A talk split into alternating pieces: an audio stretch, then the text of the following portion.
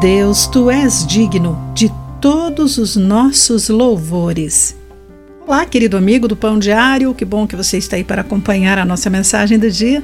Hoje lerei o texto de Shostel Dixon com o título Vamos Louvar. Quando o alarme no telefone de Sheila toca todos os dias, às 15 horas e 16 minutos, ela faz uma pausa para louvar, agradecer a Deus e reconhecer a sua bondade. Embora ela se comunique com Deus ao longo do dia, Sheila gosta dessa pausa porque isso ajuda a celebrar o seu relacionamento íntimo com o Senhor.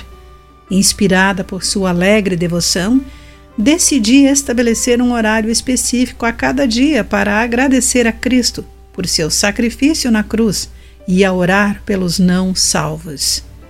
Pergunto-me como seria se todos os cristãos parassem para louvá-lo à sua maneira e a orar pelos outros todos os dias? A imagem de uma bela onda de adoração atingindo os confins da terra ressoa nas palavras do Salmo 67.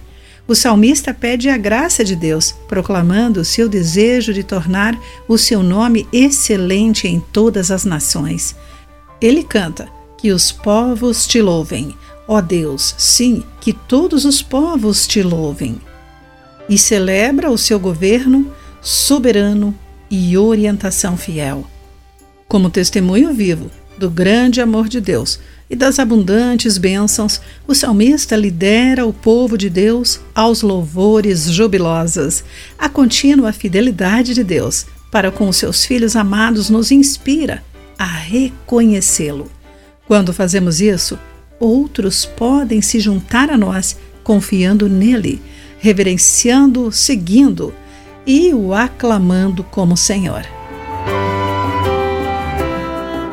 Querido amigo, você pode dedicar alguns minutos hoje para louvar a Deus? Qual o seu motivo de gratidão? Pense nisso.